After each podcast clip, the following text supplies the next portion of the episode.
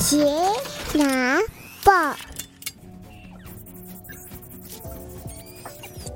，Hello，大家好，欢迎回到钢铁奶爸的 Podcast 频道，我是亨利。无论你是在通勤的路上、喂奶的途中，亦或是休息的片刻，都欢迎您一同加入我们。这礼拜呢，看到最令人生气的新闻，就是台北市有一家在市中心的幼儿园，哦，被爆出里面有一个男老师利用职权之便，对多位五岁的小女孩有猥亵跟性骚扰的行为。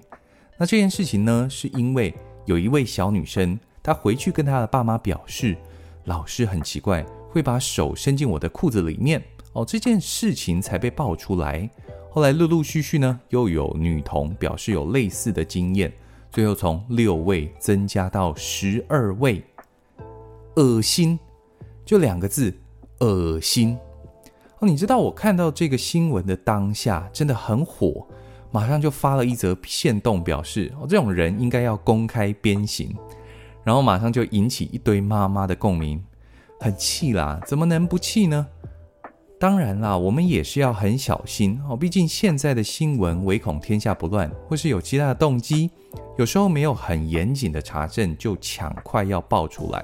像上次那个幼儿园喂药案刚出来的时候，家长也是骂声一片，后来发现是乌龙一场，才还这个幼儿园跟老师一个公道。所以这类的新闻确实要自己查证。我查了一下，在十一月七号已经刑事裁定羁押了。所以确实有这么一回事，反正呢，就是这个男老师是托儿所负责人的儿子哦，也是幼教相关出身的。原本在另外一间一样是他妈妈开设的托婴中心上班，后来才到这个托儿所担任老师。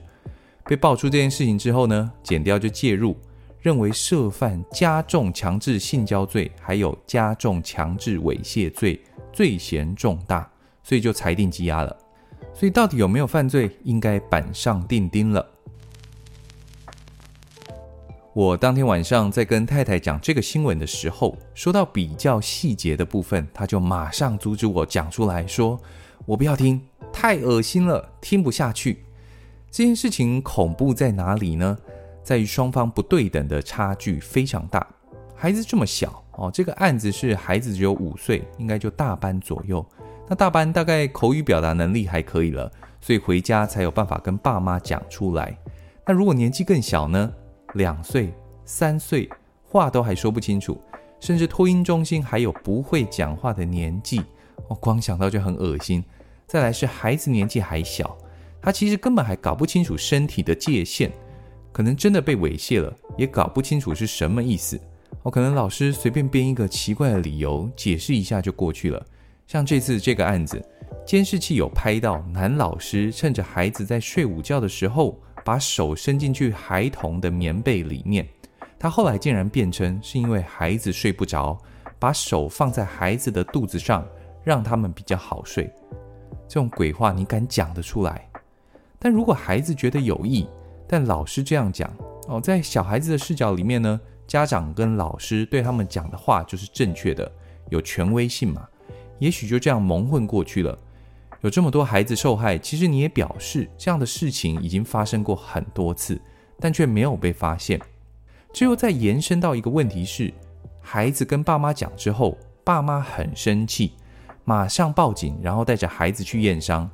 请问，验伤验出什么东西来？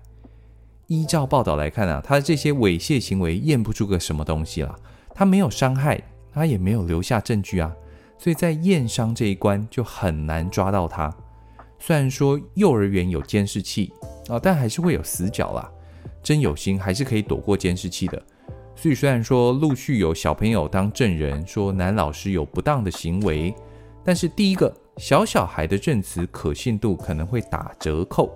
关于小孩的证词，我想到一部很棒的电影，叫做《谎言的烙印》。哦，由丹麦的帅气大叔麦兹米克森主演的，讲述一个男老师被指控性骚扰的事件，非常好看。OK，第二个，如果相关的证据不足呢，也很难将他定罪。所以呢，家长会不会担心？会啦，怎么不会？怕爆了，尤其是我们家女儿明年就三岁了，之前都是太太在家里带，三岁了我们就想说，是不是要让她去上小班？这时候看到这种新闻，也会有顾虑诶。再搭配上最近各候选人啊，纷纷推出育儿证件，什么多增加托婴中心及幼儿园的数量啦，每个月多加几千块钱的送托费用啦，啊，有点讽刺诶。幼儿园就已经在不好抽了，好不容易送进去了，又要担心会不会有虐童啦、猥亵啦这种令人生气的事情发生。我们台湾的友善育儿环境还有很长的路要走。那能不能看一下过往的财阀记录跟相关的评论去避雷呢？其实网络上也有所谓的幼儿园地图可以查，但就这一次的事件来说，爆发出来的第一时间，大家都在问，到底是哪一间幼儿园？但现在卡在儿少法的第六十九条规定，相关的媒体报道不得揭露儿少的身份资讯，哦，目的是要保护年纪还小的被害人。所以，如果讲出这间幼儿园还有这个男老师的名字的话，就有可能间接揭露这些被害人的相关资讯。不过呢，我当然在网络上挖呀挖的，就把相关人事物都挖出来了。这间幼儿园呢，在事件爆发之后就已经停业了，负责人的另外一间托婴中心还在营业，改了另外一个名字，好继续招生。被网友抓到之后，社会局就出面回应说：“啊，这间托婴中心已经转卖了，不再由原来的负责人经营。”不过，经过我继续挖掘之下，发现现在的负责人其实就是原来团队里面的人呐、是真的重新来过，还是避避风头？那这就由各位自由心证吧。我话说回来，这间被爆出性骚扰的幼儿园，在妈妈论坛里面曾经有妈妈推荐过。说很幸运找到这间幼儿园，是双语学校，教室很通风，每个地方也都有监视器，每天还去菜市场买菜回来煮，厨房也很干净，老师及园长也很热情，很有耐心。当然啦，这篇贴文也是二零一九年的贴文了，这个男老师才做两年，应该是没有碰到。但我的意思是，看别人的推荐也有可能非常不准，这种事情到底该怎么避？难道真的只能推给运气吗？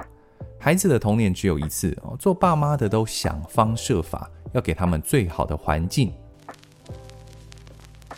说实话，我也没有解答哦，我不是相关的从业人员，无法从制度面提出解法。我的两个小孩呢，连托婴中心都没有送，也还没有去看过幼儿园的运作。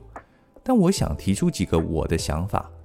第一，有没有可能换尿布跟上厕所都是由女老师来执行？为什么这么说呢？你想一件事情，你愿意让你的女儿给男老师换尿布吗？或是单独带去上厕所？我查了一下这题的相关讨论，还真的非常多家长不愿意耶，因为多少会怕嘛。但通常对女老师带儿子去上厕所就没有什么顾虑，这无可厚非，牵涉到男女之间的不同。我有一位妈妈表示，她最近在参观幼儿园的时候呢，看到男老师的时候，就会想到这一次的事件。如果我们有一个共识或规定，换尿布跟上厕所都是由女老师来执行，家长安心，男老师也可以避嫌，这似乎是可行的方案。第二，干脆就自己带最好。Again，这只是我个人的想法，我跟太太也是在这两个中间犹豫。究竟要自己带还是送幼儿园？工作先不谈，谈孩子的差别。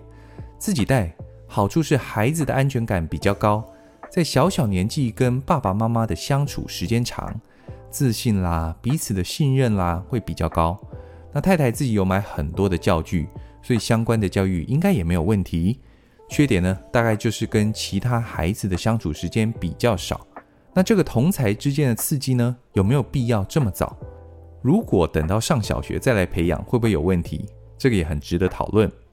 但我可以确定的是，在六岁以前，父母的陪伴是非常重要的。如果真自己带的话，抽空带他到公园或是亲子馆，让他跟其他孩子有对话跟互动，我想应该就蛮足够了。以上就是对于这一次幼儿园事件的一些回应。啊，时不时爆出虐童啦、性骚的事件，真的会让家长很担心，生育率就在降低了，还一堆这种老鼠屎在扯后腿。希望台湾的育儿环境能越来越好，每个孩子都能健健康康的长大。别忘了追踪钢铁奶爸的 Podcast 频道及 IG，让我们成为更好的父母。我是钢铁奶爸，我们下次见，拜拜。